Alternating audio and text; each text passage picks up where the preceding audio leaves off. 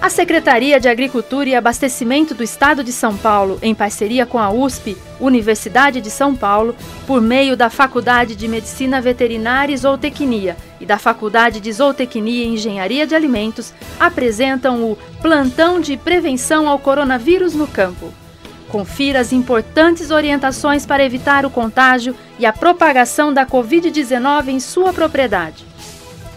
Olá, produtor rural! Na mensagem de hoje vamos tratar das formas mais comuns de contágio pelo coronavírus. De acordo com o Ministério da Saúde, quando conversamos, tossimos ou espirramos, pequenas gotículas de saliva são lançadas no ar. Caso a pessoa esteja infectada pelo coronavírus, ela poderá contaminar as pessoas que estiverem por perto. Uma pessoa pode infectar muitas outras durante uma simples conversa se não estiverem todas protegidas.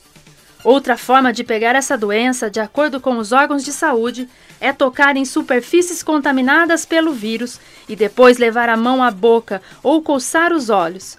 Durante nosso trabalho no campo, muitas vezes tocamos em objetos, veículos e superfícies que muitas outras pessoas também já tocaram. Equipamentos de trabalho, quando são compartilhados, podem ser fonte de contaminação. Ambientes fechados também tornam mais fácil a disseminação do coronavírus. Na falta de água e sabão, você pode usar álcool 70% líquido ou álcool em gel. Durante o trabalho, use os equipamentos de proteção individual, conhecidos como EPIs, como botas, luvas e roupa de trabalho. Eles são muito importantes para a sua saúde. E atenção, esses equipamentos nunca devem ser compartilhados.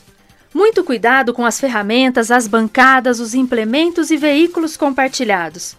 Limpe sempre antes e depois do uso as partes que você pode tocar ou pegar com as mãos. Não leve a Covid-19 para sua casa.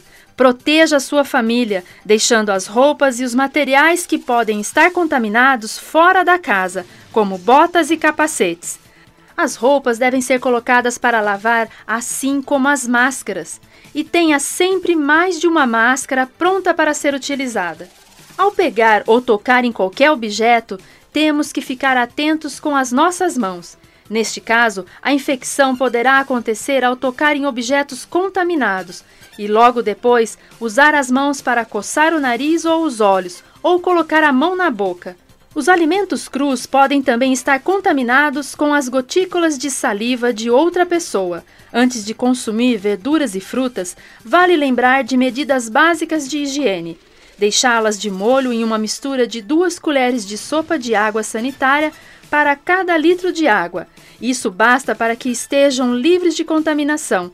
Siga sempre as orientações dos órgãos de saúde.